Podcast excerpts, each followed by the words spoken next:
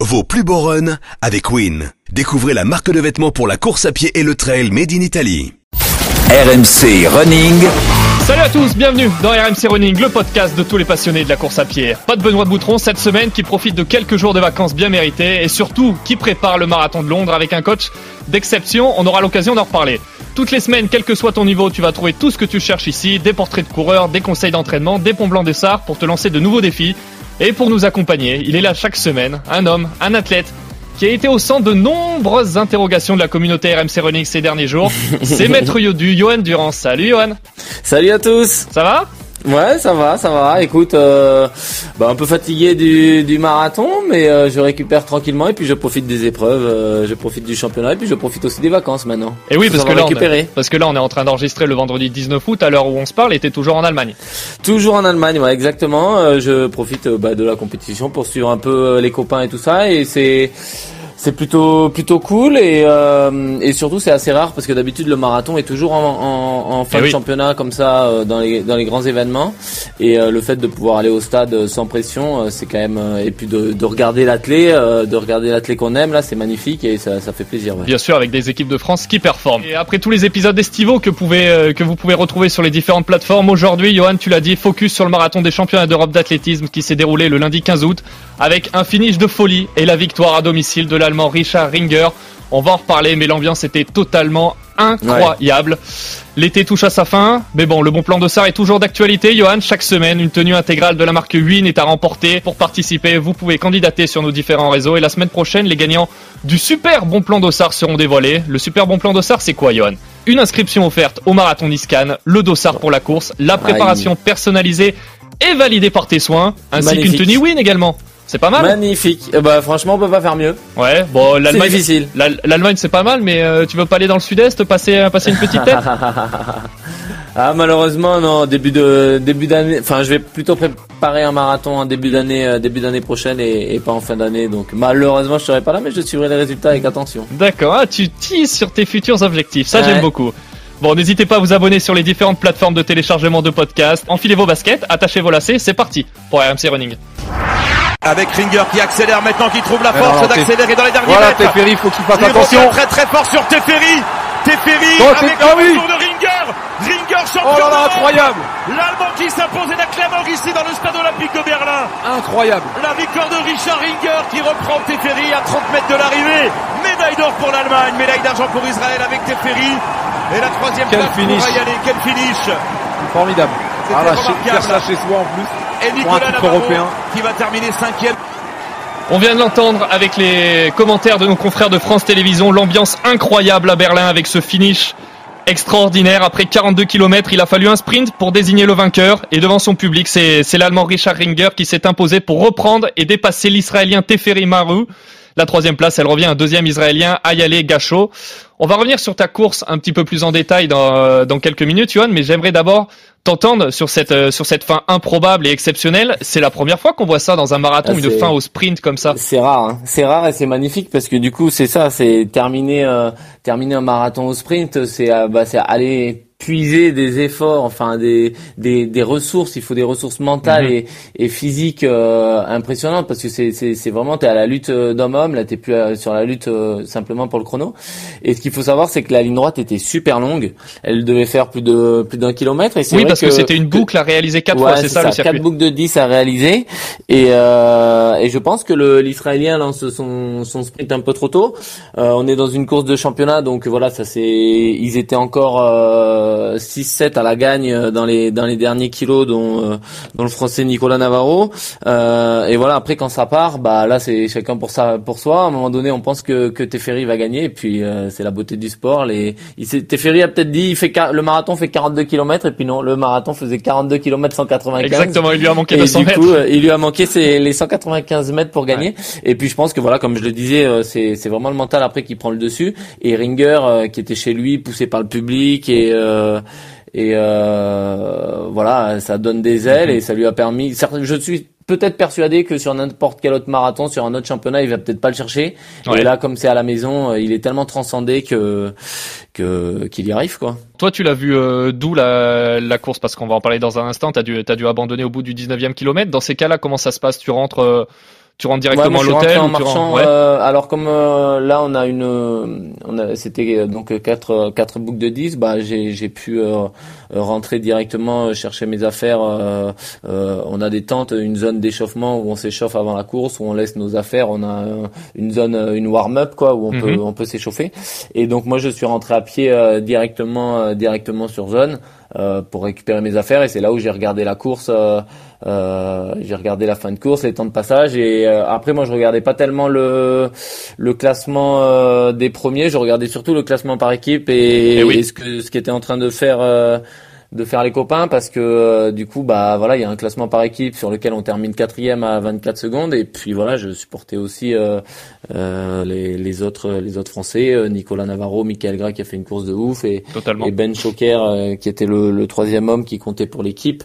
Euh, et puis derrière bah après ouais je je regardais euh, je regardais ce, ce classement là qui a qui était on était à la lutte avec les Espagnols et ça se joue à rien quoi Totalement, totalement. Vous terminez, euh, vous terminez à la quatrième place au on classement par équipe. quatrième ouais malheureusement Rudolf Levis euh, abandonne aussi comme moi un peu plus Mhm. tard lui au 30e pareil pas de jambes et Flo Carvalho termine en, en plus de 2h20 euh, avec Ouais, beaucoup 2h21. des crampes euh, euh, percute crampe le pauvre et du coup bon il termine mais très très loin de son niveau Mhm. D'ailleurs, en parlant de chrono, euh, l'Allemand Ringer, il s'impose en, en 2h10 et 21 secondes. Petit chrono, c'était prévisible au vu du parcours et surtout de la chaleur. Quand vous avez pris le départ, je crois qu'il faisait plus de 27 degrés, c'est ça? Euh, peut-être pas 27 au départ, mais c'est vrai que euh, faisait lourd et après voilà, c'est comme euh, comme je le présentais, c'est un marathon de championnat, donc qui dit marathon de championnat dit euh, euh, course tactique, il y a pas de lièvre, euh, qui tout le monde veut pas forcément prendre les devants, ça court un peu en vite l'en vite. Euh, bah, le parcours a été tracé en centre-ville, c'était euh, un très beau parcours et surtout avec une une ambiance de folie, euh, des gens tout, tout le Mhm. long du parcours, des gens même assis sur les tables, euh, euh, sur les terrasses des cafés à, à nous encourager puisqu'on courait euh, de, donc de 11h30 à 13h30, donc certains étaient en train de manger. Et Eh oui, bien nous, sûr, le déjeuner, on c'est important. eux en train de courir, c'est ça, exactement. Et euh, donc du coup magnifique parcours euh, pour pour pour avoir une ambiance de feu et tout ça. Mais le problème, la problématique de ça, c'est beaucoup de virages, beaucoup de relances, des passages sur des pavés. euh, euh, et là, il nous avait mis une cote, euh, une cote, une belle une belle cote euh, à gravir à gravir quatre fois. Donc euh, du coup, bien évidemment, ouais, ça permet pas de faire une perf de fou. Euh, plus la météo avec la température qui s'est élevée au fur et à mesure de la course. Euh, voilà, comme je dis, on a démarré sur sur 24 degrés et certainement qu'il devait faire 27 sur la fin de course. Mhm. Donc euh, voilà, un marathon quand même assez difficile pour pour faire une perf. Mhm.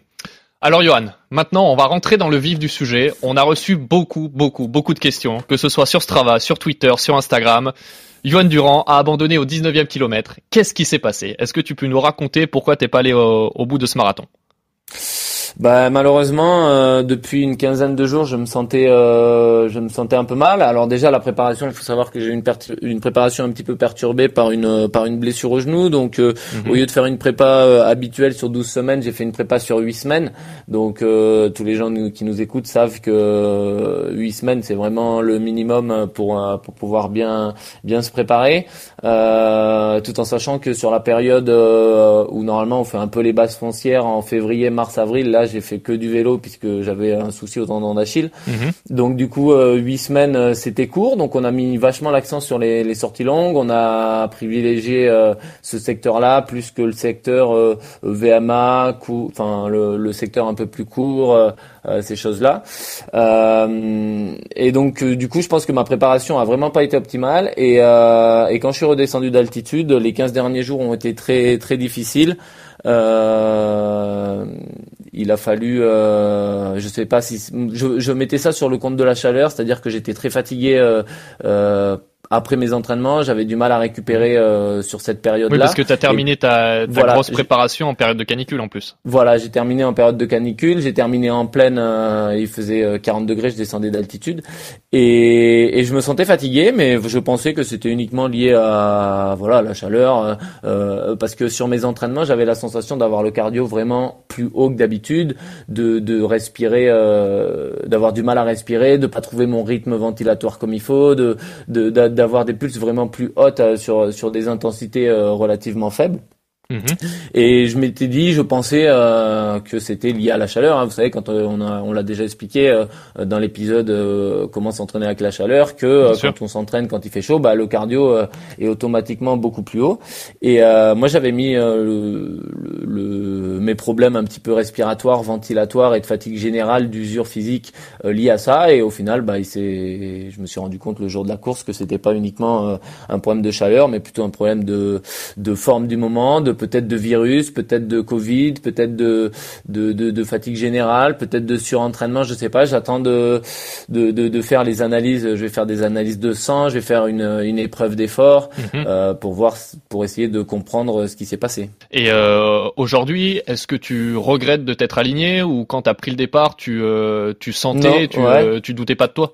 Non, quand j'ai pris le départ, je, je je doutais pas de moi parce que malgré tout, même si ces 15 derniers jours euh, les sensations étaient pas bonnes, des fois euh, euh, sur marathon, il faut savoir que nos sensations, euh, on est souvent à l'écoute des sensations, mais souvent elles veulent rien dire. C'est-à-dire que des fois, on a des sensations de merde, on a des jambes de merde au réveil, et le jour de la course, on pète le feu, et des fois, on se sent super bien et, et ça se passe mal. Donc, euh, je m'étais pas dit, euh, je suis pas bien, euh, je viens pas. J'a- J'avais quand même confiance en ma prépa parce que j'avais fait des trucs, euh, des trucs intéressants, j'avais fait des bonnes sorties, j'avais fait ce que j'avais pu par rapport à, à mes huit semaines, j'ai fait avec les moyens du bord, en gros.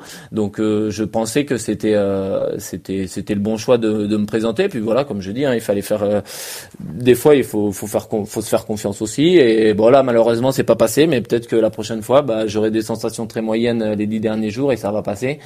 Donc, il faut pas non plus, faut, faut savoir s'écouter, mais des fois, ça, ça veut absolument rien dire. Et là, du coup, je regrette pas d'être venu. Ouais. D'accord. Parce que tu l'as tu l'as déclaré chez nos confrères de la de la presse régionale juste après la course. Physiquement, tu te sentais très bien. Euh, au, au- au niveau musculaire, je le cite, tout Ouais, allait très bien, ça, mais ouais. c'est vraiment euh, c'est vraiment d'un point de vue vrai. cardiaque. C'est vraiment d'un point de vue cardiaque et physiologique où j'avais l'impression de, de tout de suite euh, bah, être asphyxié par le rythme, de pas pouvoir tenir le, le tempo imposé par, par, euh, par la course alors que c'était euh, on n'était même pas sur les bases de mon record. Euh, tout de suite, euh, tout de suite, voilà cette cette cette sensation de bah, d'être dans le rouge au bout de deux kilomètres d'effort, d'être dans le rouge. Donc j'ai tenu le plus longtemps que j'ai pu et puis après, bah, quand j'ai senti que que ça servait à rien enfin que un euh, pour l'équipe je je enfin le seul truc qui me qui me faisait tenir c'était le fait d'avoir le maillot équipe de France sur le dos Mais oui, bien et d'avoir jamais euh, abandonné avec le maillot euh, avec le maillot bleu blanc rouge sur les épaules euh, j'ai 23 sélections et j'avais jamais arrêté et là euh, de toujours terminé toutes les courses à lesquelles tu t'étais. Ouais, euh, ouais, ouais, toujours, ouais, toujours. Alors il Ouais. y en a qui se sont terminés euh, avec des chronos très moyens, mais j'avais toujours tout fini.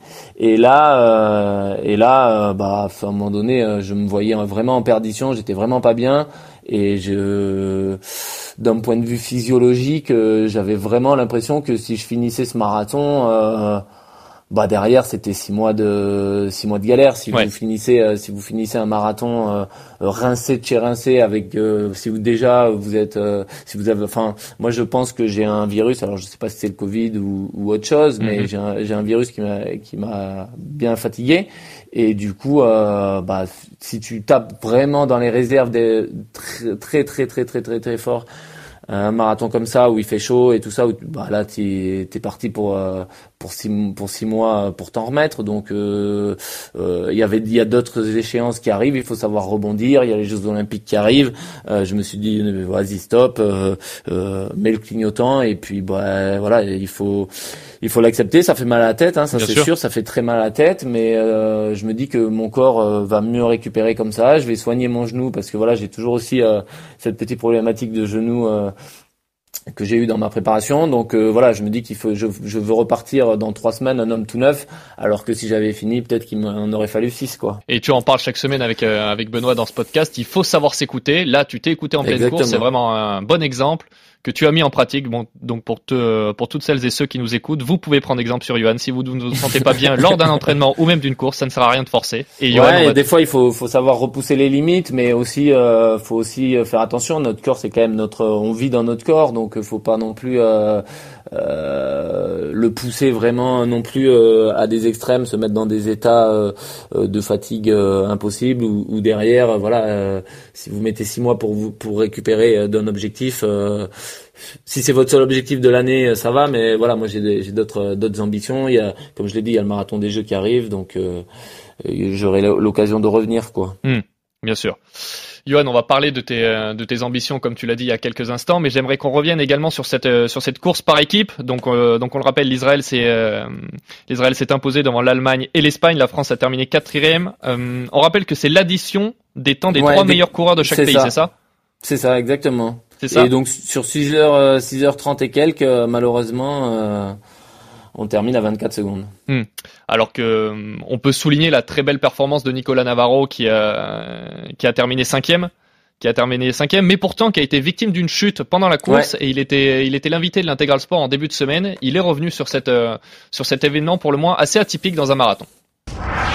Ouais, c'est ça. C'était euh, bah, pile au moment où la course commençait vraiment à s'emballer et il y avait un petit groupe qui s'était détaché devant. Moi, j'avais prévu de rester avec les Israéliens parce que je voyais qu'ils lissaient bien leur course.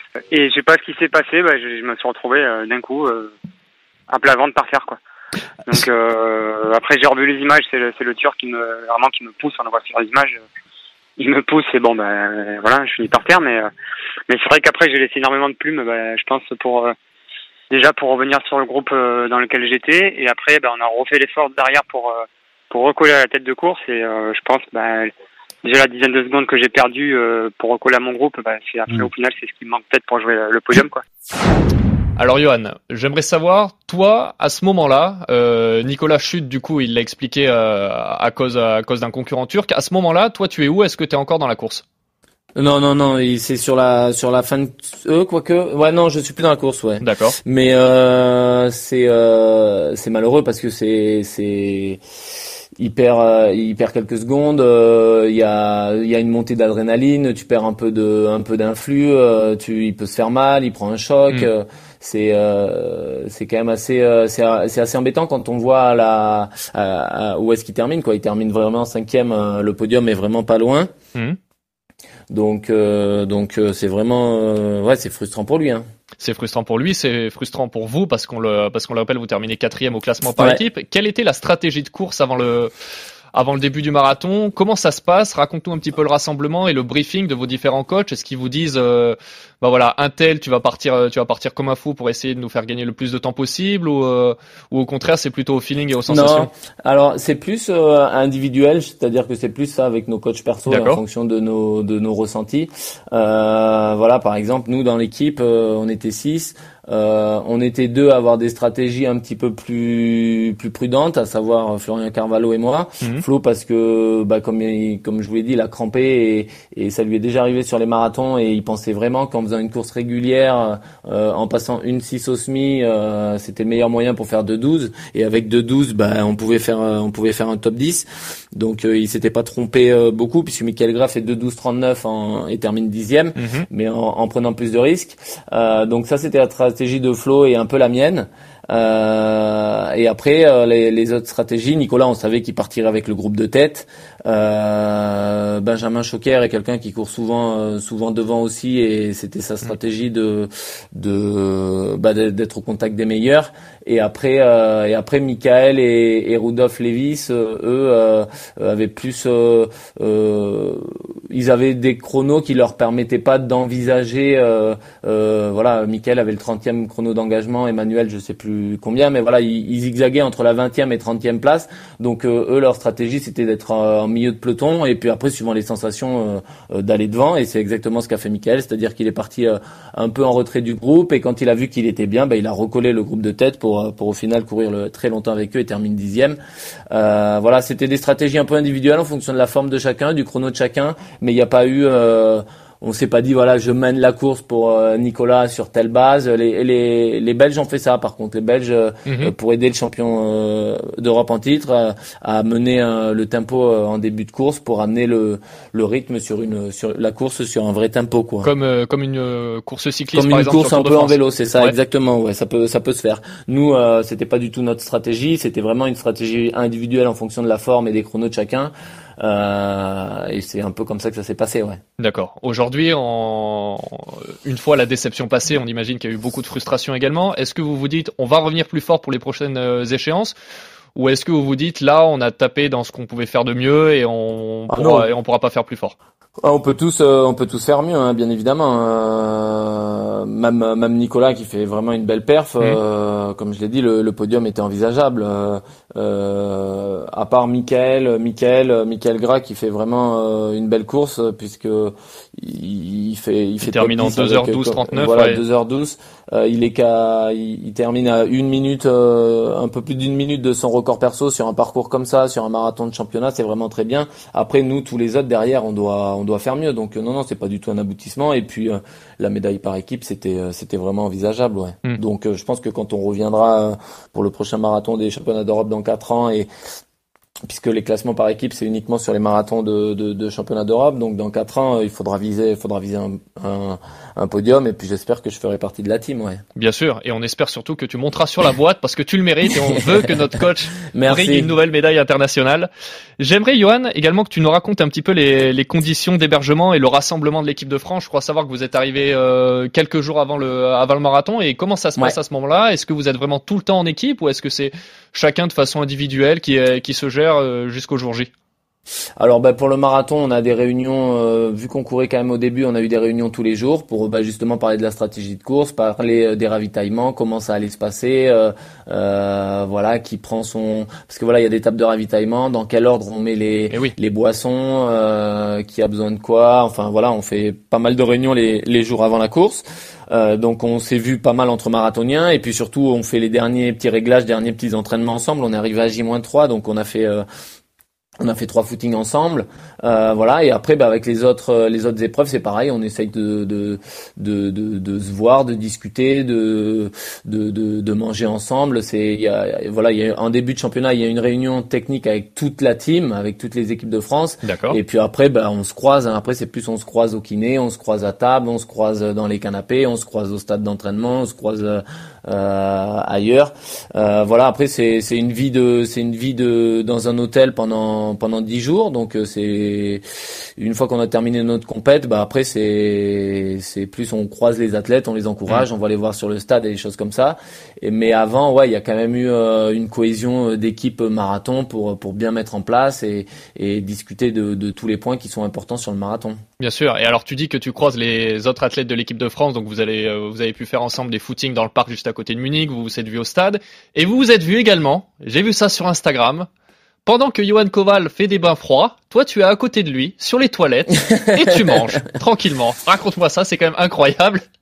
Non, non, bah ouais, on a du coup on a accès à des bains froids. euh, normalement, euh, c'est uniquement sur le stade, donc c'est à une demi-heure d'ici. Donc euh, pour faire plus rapide, on a on a des glaçons à disposition et après il suffit de, de trouver une baignoire euh, euh, et de, de se mettre dedans. Et moi, comme j'ai fini ma compète, bah j'accompagne j'accompagne mes potes. Là, j'accompagnais Johan deux trois fois euh, sur ses sur ses footings vu qu'il court en dernier. Euh, voilà, on, on, on discute avec au bain froid, on discute à table, on discute au kiné. On essaie de les laisser dans leur course, mais aussi de de discuter d'autres choses et de les préserver pour qu'ils stressent pas trop avant leur course. Euh, quand on rentre un peu tard le soir, euh, si jamais on va faire la fête ou boire un verre, quand on rentre à l'hôtel, ben on, on fait on fait vraiment silence pour euh, pour pas perturber le sommeil de ceux qui sont encore euh, Ah ça, ça t'embête Euh, de faire silence. Hein. exactement de pas pouvoir parler, c'est compliqué.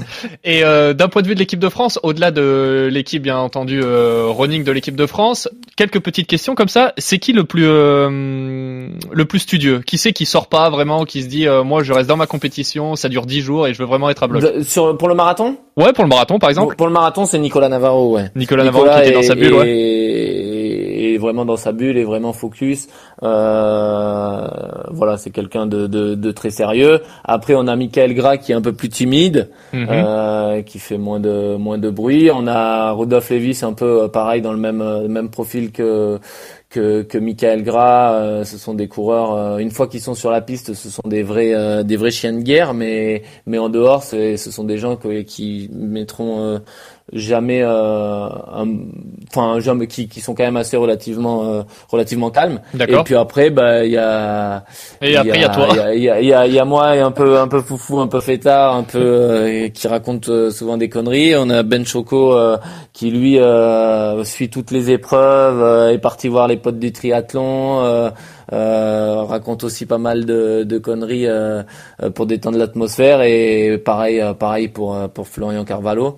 Donc non non il y a il y a un peu tous les profils et c'est ça qui est bien dans cette équipe. Ouais. Et du coup il y a quand même une vraie cohésion Ouais. et c'est une force aussi pour pouvoir préparer les autres échéances. C'est qu'on dit souvent que que le marathon homme voilà il y a une vraie densité mais pourquoi? Parce que on se tire tous vers le haut, on s'entend tous bien et ça permet de bah, d'aller chercher des chronos qui qui nous qualifieront pour pour les grands championnats et qui nous de, de faire des perfs. Mais c'est une émulation qui est saine et c'est grâce à cette vie de groupe euh, qui, est plutôt cool. Et oui.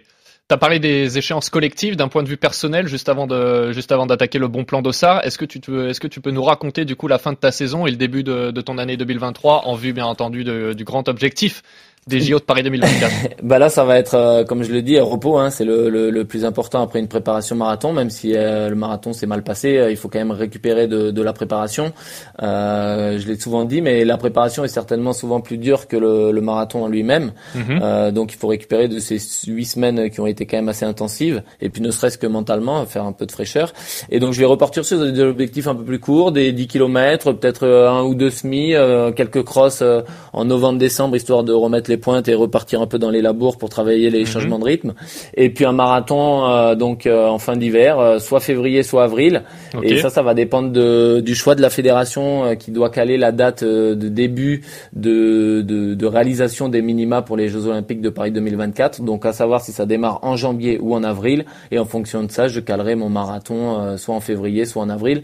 Donc euh, ça devrait être soit le marathon de, de Séville en février, soit Paris ou Rotterdam ou Londres en, en avril. Je sais pas encore. C'est à réfléchir. D'accord. C'est aussi une discussion que je vais avoir avec euh, bah, avec les autres athlètes, savoir euh, euh, qui, qui qui qui fait quoi, qui va où, pour euh, pourquoi pas se retrouver euh, tous ensemble sur sur un même marathon pour s'aider quoi. D'accord.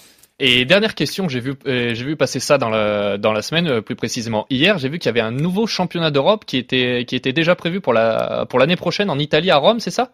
2024, ouais. Après 2024. les Jeux Olympiques. C'est tous les deux ans maintenant les championnats d'Europe, sauf que ça sera pour le long. Comme il y a le marathon des Jeux Olympiques euh, trois semaines ou un mois avant, euh, pour les coureurs de long, c'est pas la même épreuve, c'est un semi-marathon. D'accord. C'est pas un marathon, c'est un semi euh, l'année des, des Jeux Olympiques. D'accord. Et ben Johan, Donc, en le tout cas, on va- prochain, euh, ça sera semi, euh, semi, euh, semi à Rome au championnat d'Europe, la prochaine grosse sélection pour la route, ouais. Eh ben Johan, en tout cas, toute l'équipe des RMC Running va continuer à t'accompagner. Eh ben. On espère que tu vas, Merci que, à que tous, tu vas hein. performer. Mais c'est c'est un plaisir. Merci à toi de distiller tous tes conseils chaque semaine. Et comme chaque semaine, on passe au bon plan d'Ossard. RMC, Le bon plan d'Ossard. Et oui, il reste encore quelques tenues de la marque euh, italienne Win à remporter. Ah. Un t-shirt, un short, des chaussettes. Je sais que ça, Johan, tu apprécies. Un joli Quand on- partenariat avec quand on cette belle marque. régale euh, nos, nos auditeurs, c'est parfait. Bien sûr, bien sûr. Vous laissez un commentaire sur euh, sur nos différents réseaux, sur Twitter, sur Strava ou sur l'Instagram d'RMC Running en nous indiquant vos tailles et le tirage au sort sera effectué là, là, dans les prochains jours. Il reste plus que il reste plus que quelques jours pour s'inscrire et surtout et surtout, Johan, il reste encore quelques jours pour participer au superbe cadeau de l'été offert par RMC Running.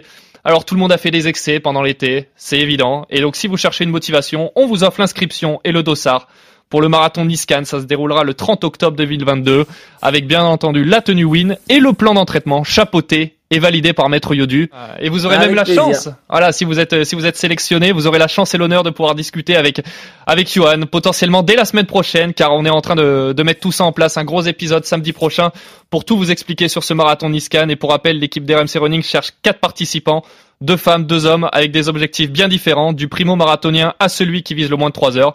Alors foncez, écrivez-nous sur Strava, Twitter, Instagram, on vous envoie le lien. Il y a, c'est, c'est très simple, il y a un formulaire à remplir et la sélection se fera rapidement. On le rappelle, le marathon Niscan, c'est quand même l'un des plus beaux de France, si ce n'est peut-être Ah, le c'est plus beau de France. joli. C'est l'un Eh des, c'est ça. Bord Eh de oui. mer. Exactement, 90% en bord de mer, l'un des plus beaux marathons de France. T'en parles chaque semaine avec Benoît.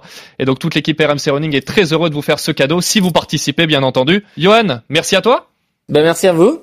Merci à toi. On se retrouve la semaine prochaine, Merci cette fois-ci avec ton poulain, celui que tu amènes euh, au sommet pour le marathon de Londres, Benoît Ben, j'essaye, Boutron, qui ouais, sera rentré de. Corse. Mais euh, les vacances, mais à fond l'entraînement, j'espère. exactement. Oh, je vois sur Strava, c'est pas mal, c'est pas mal. Tu lui as mis un petit peu de footing vallonné, tu lui as mis des grosses séances, c'est un peu Ah, il compliqué. a pas le choix là-bas. Encore, c'est c'est pas simple pour trouver. Il faut savoir aussi varier l'entraînement en fonction de là où on se trouve, hein, Eh oui. euh, en fonction des, des vacances, des lieux de vie. euh, voilà, quand euh, quand euh, bah, il y a pas de plat, il faut faut faut composer avec la nature et des fois faire faire du vallonné, c'est très bien aussi. Exactement. Mais Johan, comme comme chaque semaine, bien entendu, on a une tradition. Alors, j'avais pas trop d'idées pour la musique et on a parlé des championnats d'Europe euh, qui se dérouleront à Rome, en Italie en Ah. 2024. Donc forcément, petite coup- musique italienne et surtout parce qu'on t'aime, Johan.